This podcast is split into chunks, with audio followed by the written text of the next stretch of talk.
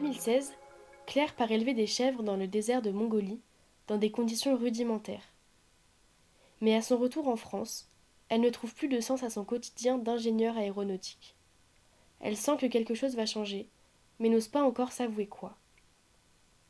Dans cet épisode plein d'émotions, on parle de courage, de confiance, de rêve et d'ambition. Eh ben, salut Claire Salut Léa Comment tu vas? Euh, Très bien, merci et toi? Très très bien. Donc du coup là on se retrouve dans le château des Ducs de Bretagne à Nantes pour euh, découvrir l'exposition sur euh, Genghis Khan. Est-ce que c'est un nom toi qui te parle ou pas? Oui, ça me parle beaucoup. Ok, trop bien déjà.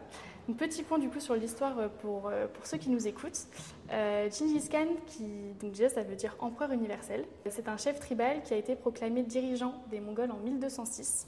Il a permis l'expansion de l'empire mongol grâce à de nombreuses conquêtes qui ont été régies par son charisme et sa loyauté. Il est considéré aujourd'hui comme l'un des plus grands chefs militaires de l'histoire. Donc si je t'emmène ici, c'est pas par hasard, je le sais. Euh, c'est parce que je sais que la Mongolie, elle a euh, clairement changé ta vie, et c'est le cas de le dire. Mais on aura l'occasion d'y revenir euh, un peu plus tard. Là, la première salle, ça va être une exposition photo sur, sur la Mongolie. mais avant d'entrer dans cette salle, je voudrais te poser une première question.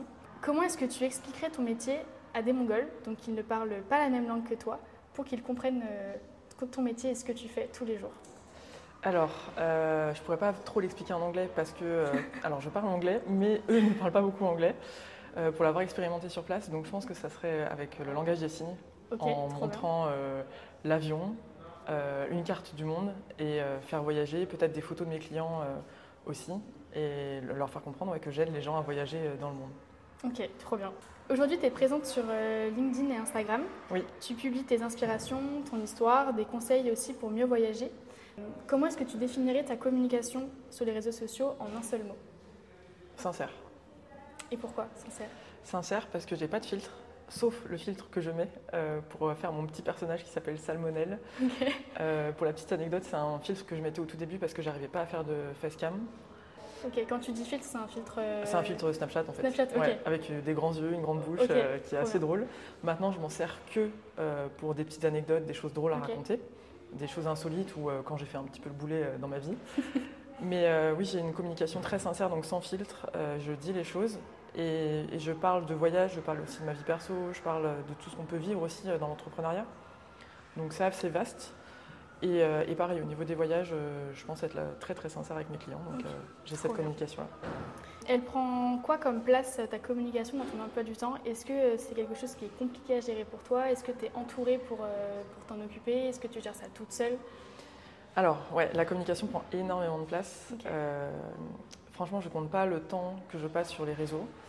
Euh, parce que je vais avoir de l'inspiration pour faire des posts, par exemple, qui vont venir euh, au beau milieu d'un après-midi ou euh, en soirée, la nuit. Donc c'est à ce moment-là que je vais trouver l'inspiration.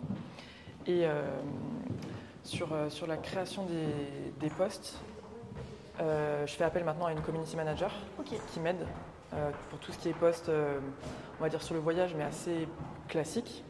Et après, moi, je garde le storytelling quand même, parce que c'est ce storytelling aussi qui, qui me rapproche de mes clients ou mes potentiels clients.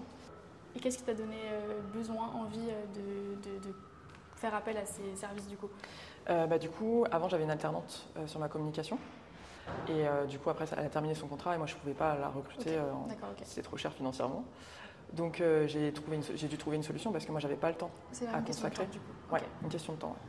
Et bah, je te propose qu'on rentre du coup dans la première salle, qui est l'exposition photographique sur la vie en général en Mongolie. Ok. Donc c'est parti.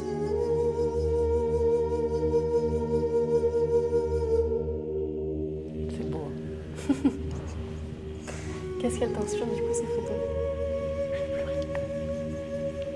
Ça t'émeut? Ouais, beaucoup, ouais. Beaucoup parce que ça me rappelle euh, enfin, toutes ces photos là qui sont euh, hyper authentiques. Euh, c'est vraiment la vibration que t'as quand t'es là-bas où tu vois, t'as les grands espaces, t'as rien. Ils vivent chez eux dans des yourtes, ils peuvent être 10 dans la yourte et, et ils se contentent de ça en fait. Et tu sens que même à travers les photos, c'est hyper rude. Euh, ils te donnent tout alors que ça, se voit clairement qu'ils n'ont rien. Mais euh, ouais, ça fait remonter pas mal d'émotions. Parce que du coup, tu as voyagé pendant euh, un mois en Mongolie en 2016. Ouais, c'est ça. pourquoi est-ce que c'est ce voyage qui a déterminé du coup ton avenir professionnel alors que tu as beaucoup voyagé en, étant, en étant plus jeune? Bah, De base, c'était un pays que je voulais visiter depuis que j'avais l'âge de 8 ans. Mhm. Je sais pas pourquoi. En fait, tu sais, quand tu apprends les capitales et, et quand tu as un enfant, on te, quand, quand on dit la Mongolie, tu as toujours des enfants qui sont là, Mongolie, mm. Mongole. Et moi, j'ai toujours eu ce petit côté un peu révolutionnaire à dire mais non, euh, pourquoi vous traitez ce pays, euh, enfin vous insultez ce pays? Et j'ai toujours été attirée par ce pays-là, je ne sais pas pourquoi. Et je m'étais promis euh, depuis petite que j'irais un jour. Et en 2016, du coup, j'ai eu l'occasion. Et je m'attendais à rien. J'avais pas d'attente particulière. sauf que je me suis retrouvée dans des conditions où j'étais pas prêt du tout.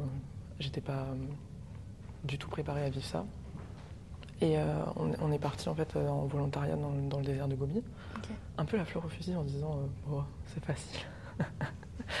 et en fait, quand on est revenu du désert, on a croisé des guides touristiques étrangers qui nous ont dit mais vous revenez de l'enfer là. et quand tu vis tout ça, quand, ouais, quand t'as pas d'eau, quand t'as pas d'électricité, pas, tu manges pas à ta faim, tu prends pas de douche pendant 15 jours, tu reviens à, ton boulot. Moi du coup à l'époque j'étais ingénieur dans des bureaux. Je suis revenu derrière mon ordinateur, mais j'ai dit, mais qu'est-ce que je fais là quoi? Je pense que j'ai jamais autant dépassé mes limites euh, mentalement et physiquement. Et je pense que, euh, que ce soit la Mongolie ou un autre, enfin, ou un autre pays, euh, quand on vit des choses comme ça, tu peux pas retrouver une vie normale après. Et les gens ne te comprennent pas, c'est ça le plus dur, je pense. C'est que tu peux pas raconter, enfin, tu peux pas raconter ton ressenti.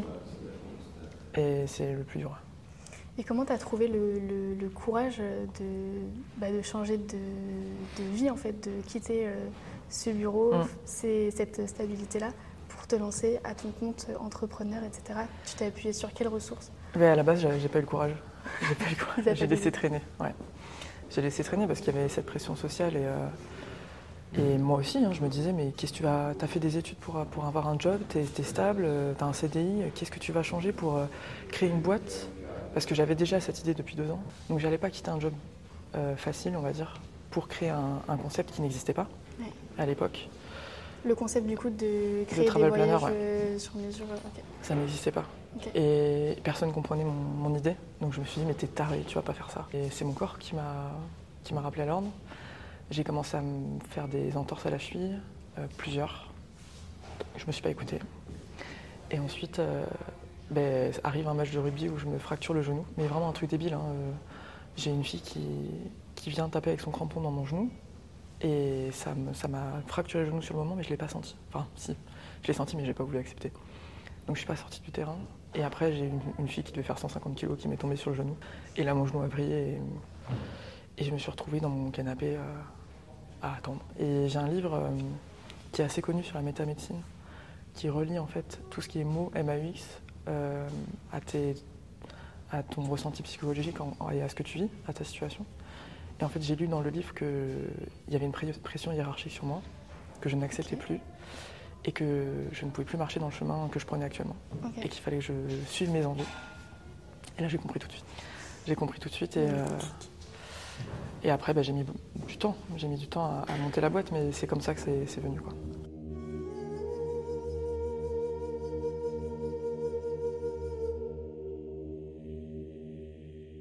Donc là, du coup, on entre dans la deuxième salle de l'exposition qui va nous expliquer euh, la naissance du peuple mongol, sa genèse et comment est-ce qu'il est devenu plus qu'une tribu, notamment grâce à sa recherche d'identité et ce besoin d'exister euh, par lui-même. Comment, toi, Salman Voyage, euh, t'a permis de forger ton identité Et est-ce qu'il il y, a un avant-après Salman Voyage pour toi, comme il y a un avant-après Khan dans l'histoire du monde? Euh, Ouais, il y a un avant-après. Euh, je pense que le Covid a, clairement fait cette, euh, cette, différence. Il y a eu le avant où euh, je testais, je ne savais pas si mon concept allait fonctionner. Et en fait, arrivé en février 2020, c'était mon meilleur chiffre d'affaires à l'époque de, de, Salmon depuis les débuts, depuis deux ans. Et bah, mars 2020, c'est ce qui s'est passé. Mars 2020, j'ai fait 500 euros de, chiffre d'affaires. Et après, ça a été les derniers jusqu'à novembre, je crois. Euh, du coup, cette période Covid, ça a été très dur parce que tu ne savais pas quand est-ce qu'on allait en sortir. Et je ne savais pas ce que ça allait donner par la suite. Mais je savais que quand ça allait reprendre, ça allait reprendre très fort. Parce que les gens avaient été frustrés. Moi, la première, hein, ça m'a vraiment prouvé que j'avais besoin du voyage, personnellement. Et je me suis dit, bah, je vais utiliser cette période en fait. Qu'est-ce que je vais faire à me morfondre? Il y en avait plein qui disaient, ah, je suis touchée, j'ai pas de chance. Mais bouge en fait. Ça n'arrive pas par hasard. Et, utilise ça comme une force. Donc euh, moi j'ai refait tout mon site internet, j'ai refait tous mes prix, j'ai fait un coaching pour euh, mon développement commercial, pour revoir mes prix. Et en fait quand ça a repris j'étais prête.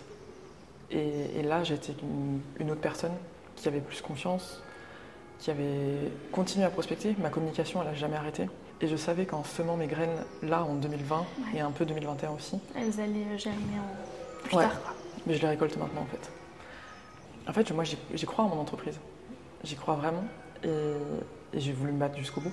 Puis j'étais pas dans des mauvaises conditions, j'avais pas de bureau, donc je travaillais de chez moi, j'avais pas de charge. Euh, c'était entre guillemets facile, facile, euh, même si bon, d'être à zéro c'était pas évident, mais c'était, j'avais pas le choix en fait. C'était ça ou, rien. Tu vois, en novembre, euh, novembre 2020, j'ai commencé à me poser des questions et à me dire il faut que je trouve un job salarié parce que je tiendrai pas et ça va être compliqué. Et là, j'ai eu deux messages comme quoi il fallait pas que je le fasse. Euh, j'ai commencé à chercher des jobs salariés. Et là, je me suis dit, je peux pas dépendre de quelqu'un. Même faire un, taf, euh, tu réfléchis pas et tout. Je peux plus dépendre de quelqu'un. Et quelqu'un me donne des ordres, c'est impossible. impossible. Et le lendemain, alors que ça faisait bah, depuis mars que j'avais, j'avais pas de chiffre d'affaires, le lendemain, j'ai eu 1000 euros de commandes euh, de plusieurs clients. Et là, j'ai dit, mais attends, mais il y a un message de ouf. là. oui, il faut pas que je mette mon énergie, mon énergie ailleurs. Donc, ouais, il y a eu un avant et après Covid. Et merci Covid, vraiment. Et est-ce qu'il y a eu un avant et un après clair? Enfin, Est-ce que Salmon Voyage, à toi, t'as changé en fait? Oui, ouais, j'ai changé. Sur, euh, sur quoi? Euh, Sur mon assurance au quotidien, je pense. Euh, ma prise de parole en public. Parce que je suis quelqu'un de très timide, on dirait pas comme ça, sur les réseaux. Ouais. Mais en fait, ça me prend beaucoup d'énergie de parler aux gens, de trouver quoi leur dire. Euh, de voir les gens aussi, ça me prend beaucoup d'énergie. Et euh, quand je connais pas, tu me mets dans un groupe où je connais pas les gens, s'il n'y a pas d'intérêt professionnel, je, suis totalement transparente. Et j'observe beaucoup, j'ai du mal à faire confiance aux gens, donc j'observe beaucoup. Par contre, tu vas me mettre dans une rencontre dirigeant où là je suis là pour du business et je suis pas là pour rien en fait, il faut, vraiment, il faut vraiment y aller. Là je vais aller parler aux gens. Euh, mais ça me coûte, parce que c'est pas mon c'est pas mon esprit naturel. Et en fait, j'ai toujours été comme ça, tu vois, à prendre des décisions vite, à être impulsive, à être ambitieuse, sauf que je le cachais. Parce que quand on te. Bah, quand t'es plus petit, quand t'es plus jeune, on te dit bah redescends, euh, tes rêves ils sont pas accessibles, pourquoi tu veux faire ça? Et, tu prends vraiment toute la charge des autres et toute la peur des autres. Et ça, on ne se l'explique pas. Et du coup, euh, en fait, j'ai jamais autant travaillé sur moi que depuis que je suis à mon compte. Euh, pour lever mes blocages, pour. Euh, tu vois, j'avais carrément fait un coaching pour me faire payer, enfin pour accepter de me faire payer, parce que je faisais toujours des cadeaux aux gens, je te jure. C'est un peu un comble quand même. Mais vraiment, sur les débuts de Salmon, j'ai fait, fait, un coaching parce que je faisais des cadeaux aux gens, j'arrivais pas.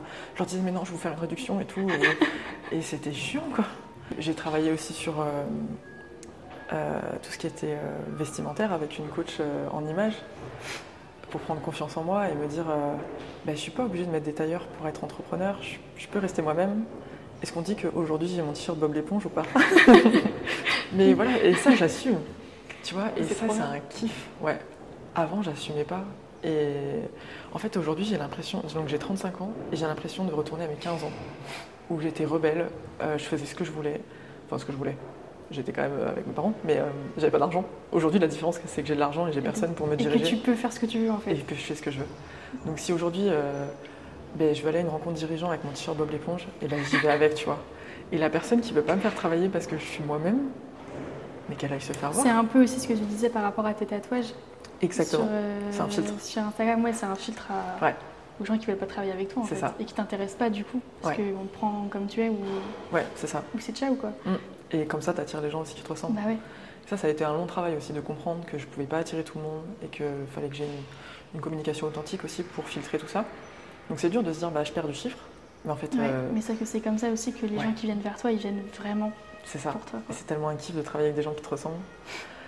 Mais ouais, il y a clairement un avant après et je suis plus la même personne il y a, il y a six, ans, six ans en arrière, je suis plus la même. Et je sais que dans six ans, je serai, je serai plus la même non plus.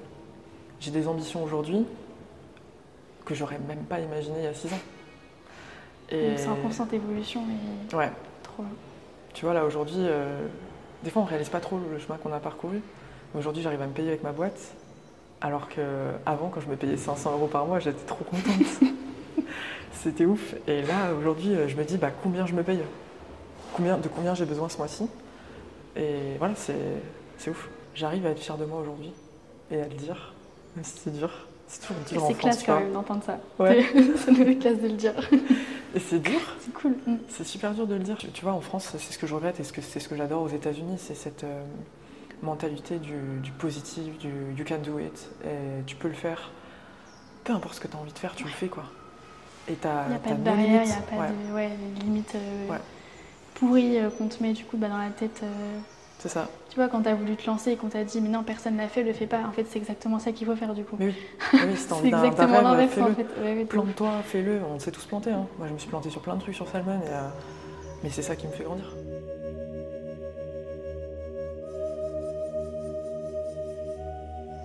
Et pourquoi, du coup, euh, as, quand tu es revenu de, de Mongolie et qui s'est passé, tout ce qui s'est passé. Pourquoi est-ce que tu n'as pas intégré une agence de voyage plus... Enfin, intégré non, mais pourquoi est-ce que tu n'as pas monté une, une, agence de voyage euh, plus classique, en fait? En fait, euh, à la base, j'avais postulé dans une agence de voyage en étant persuadée que mon CV allait passer. Euh, parce que je parle plusieurs langues, parce que j'avais un master dans l'aérien. J'étais prête à apprendre. Et en fait, on m'a dit, Madame, vous n'avez pas de BTS tourisme. Et quatre fois. Et là, j'ai dit, mais c'est quoi ce bordel? Et j'ai dit, ok, ben, ben, je vais monter ma boîte. Et du coup, c'était quand même des grosses garanties à l'époque pour euh, monter son entreprise euh, de voyage. Euh, j'avais pas envie de faire ce système-là non plus, parce que j'avais vraiment envie d'attirer une autre clientèle que les agences de voyage classiques, on va dire. je voulais des gens qui avaient besoin de conseils. C'était des gens qui ne savaient pas voyager, des gens qui n'avaient pas le temps de chercher. Et je voulais vraiment accompagner sur du conseil et pas forcément tout ce qui était administratif. Ok. C'était euh, vraiment dégrossir cette partie euh, préparation, et c'est toujours le cas d'ailleurs. Euh, et c'est comme ça en fait que j'ai voulu me lancer parce que c'était tout mon, entourage qui me disait mais t'as trop de chance de tout le temps voyager, comment tu fais, t'as trop d'argent. Bah non les gars, enfin. ça n'est autant que vous. ouais c'est ça. C'est juste des connaissances ouais, et l'optimisation. Et je me suis rendu compte que j'avais cette expertise de, de, pouvoir et de pouvoir la donner à quelqu'un d'autre, c'était bah, c'était hyper important pour moi. Donc, euh. Parce que du coup, là, la caractéristique de ton métier, c'est que tu renseignes euh, les gens, par contre, tu fais pas les réservations, tout l'administratif et tout à leur place. En fait, ça se fait en premier lieu euh, par rendez-vous téléphonique. Parce que moi, j'ai mes bureaux à La Roche-sur-Yon aujourd'hui, mais c'est pas un magasin, c'est pas une boutique. Et j'ai toujours voulu avoir ce côté en ligne, parce que moi, mon objectif, c'est de travailler de partout. Euh, donc par téléphone, ça fonctionne très très bien. Surtout que je me suis rendu compte ces dernières années que j'avais un, j'ai un ressenti à la voix. Je ne sais pas pourquoi. je passe pour une tarée. Mais je reconnais beaucoup les voix. Autant les prénoms, j'ai énormément de mal à retenir. Mais les voix, je les retiens super bien. Et du coup, euh, les gens m'appellent, euh, soit ils ont un projet déjà défini et ça correspond à leurs envies. Et donc on part sur ça, en fonction du budget, en fonction de tout ce qu'ils m'indiquent. Soit ils ont une envie, mais pas de destination. Et là, je les oriente et en général ça match à chaque fois. Et ensuite, soit ils ont une envie en particulier sur une destination, ils me, ils me donnent le pourquoi de cette destination, je le demande toujours pourquoi vous voulez aller là? Et il y a des fois où ça ne matche pas. Et je leur dis, mais vous vous plantez totalement en fait. Parce qu'ils ont une idée Instagram, euh, enfin vision Instagram, euh, des catalogues de voyage. Et je leur dis, mais là, vous allez être super déçus et c'est pas pour vous. Et, euh, et j'adore ça quand ils me font confiance, que je trouve que c'est tellement beau. Euh, ils me connaissent pas, ils me voient pas, ils m'ont juste au téléphone et ils me font confiance là-dessus. Et ils reviennent et en plus ils sont contents de, du conseil que tu leur as donné. Ouais. et ben, c'est encore une fois du voyage sincère. Euh, par contre, si je sais pas faire, si pour moi il n'y a pas de solution ou euh, si la destination je la, je la gère pas, je leur dis tout de suite, je leur dis je, ne peux pas vous aider. Comment est-ce que tu placerais Salmon Voyage sur la carte des, des agences de voyage? Je me considère au même niveau. Ils vont pas aimer s'il y en a qui écoutent ça. Tant mieux, c'est ce qu'on veut. Mais j'ai la licence voyage, donc je peux le dire. Je me considère au même niveau, mais pas sur la même cible. C'est une cible totalement différente. On est sur. Euh, vraiment, tu vois, par exemple, si on fait une carte avec les agences de voyage à gauche, ils ont leur spectre en dessous avec leur cible, et moi je suis à droite et j'ai mon spectre avec ma cible. Elle peut se recroiser de temps en temps, parce que moi j'envoie des clients aux agences de voyage, à une agence partenaire par exemple avec qui je travaille, enfin avec qui je travaille, non je leur envoie gratuitement des gens, parce que par exemple si on me demande de partir en Égypte, je gère pas, la, je sais pas, je suis jamais allée en Égypte, j'ai pas réussi à avoir de contact de confiance et j'ai pas le feeling. Donc je ne traite pas ces destinations et je, je les envoie vers une autre agence qui sait le faire et qui est spécialiste. Euh, et elle, pareil, les agences, cette agence-là, elle n'est pas trop sur le sur-mesure. Donc s'il y a des gens euh, qui ne lui correspondent pas, il me les envoie aussi. Donc euh, ça peut se recroiser un tout petit peu, mais la cible n'est pas du tout la même. Ok, trop bien. Ben, on va entrer dans la troisième salle de, l'exposition, la troisième et dernière salle. Et du coup, on va plus parler de, combat et d'ambition. Alright. Ce qu'on entend là, c'est des chants euh, mongols. C'est à la voix qui font ça. Ah ouais? Ok. C'est impressionnant. Le ciel est vraiment comme ça, comme sur la photo. Au milieu de la montagne? Ouais. T'as aucune pollution lumineuse et euh, le ciel est ouf. Tu vas vraiment me donner envie d'aller en Mongolie. Ouais, je te souhaite. Prépare-toi. Après, il y a moyen de partir euh, tout en, enfin, en ayant un confort touristique, mais du coup, tu vois pas la vraie vie. Parce que tu vois, quand on est arrivé à Ulaanbaatar, on avait fait un petit tour, il y a un parc national juste à côté, et on était avec un guide, et hum, il nous avait emmenés dans une yourte, dans un espèce de petit camp touristique euh, dans l'après-midi, on avait fait une sieste. Et dans la yourte, il y avait trois lits. Mais t'as l'impression que c'est traditionnel. Et donc, euh, toi, tu rentres, vraiment, j'ai fait la meilleure sieste de toute ma vie, quoi. Et on s'est vraiment dit, on va arriver dans le sud, on va avoir notre propre yourte et un lit dedans. pas du tout. Après, est-ce que si, euh, on vous l'avait dit, mm. vous l'auriez fait ou pas? Je sais pas. S'il m'avait prévenu que ce serait aussi dur, je pense pas.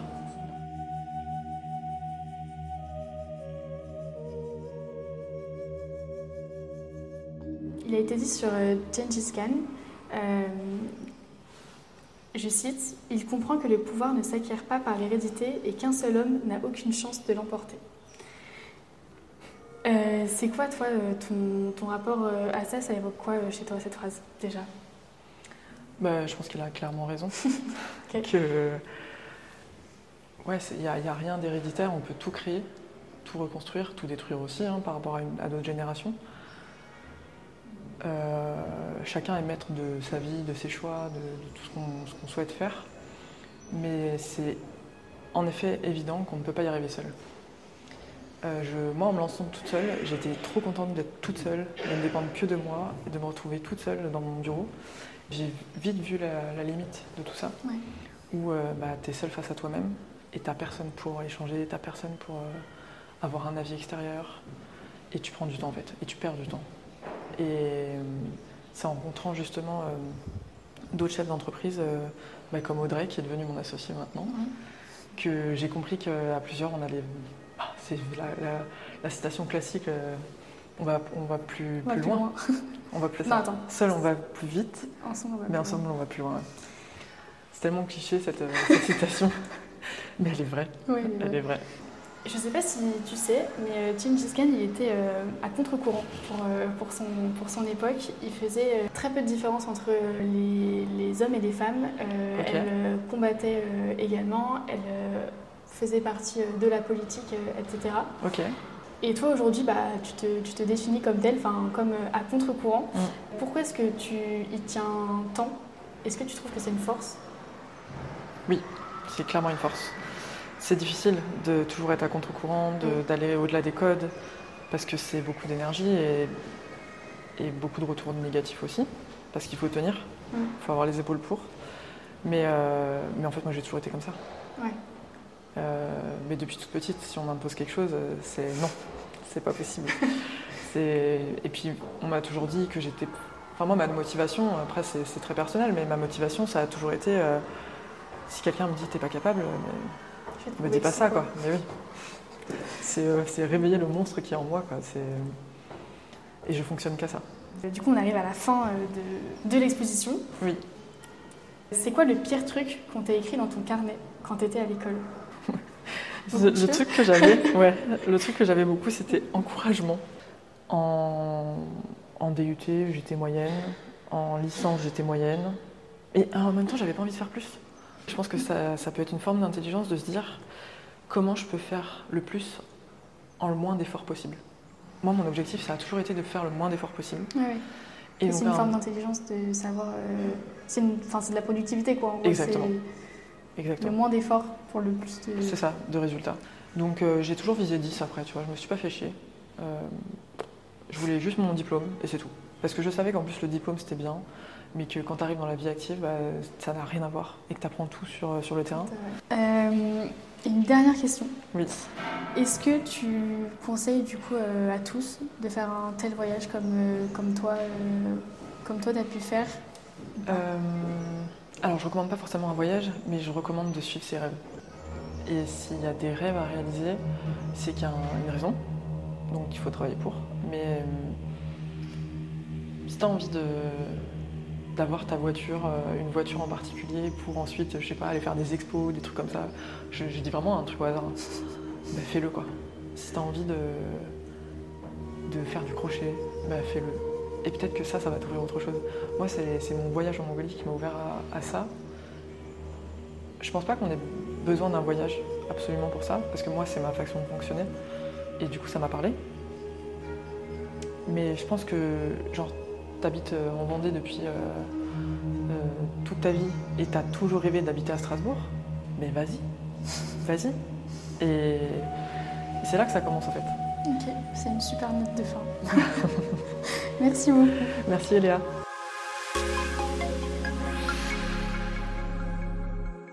J'espère que cet épisode t'a plu. Tu trouveras en description tous les réseaux sociaux de Claire et je te donne rendez-vous le mois prochain pour le nouvel épisode de Comme un dimanche. À bientôt!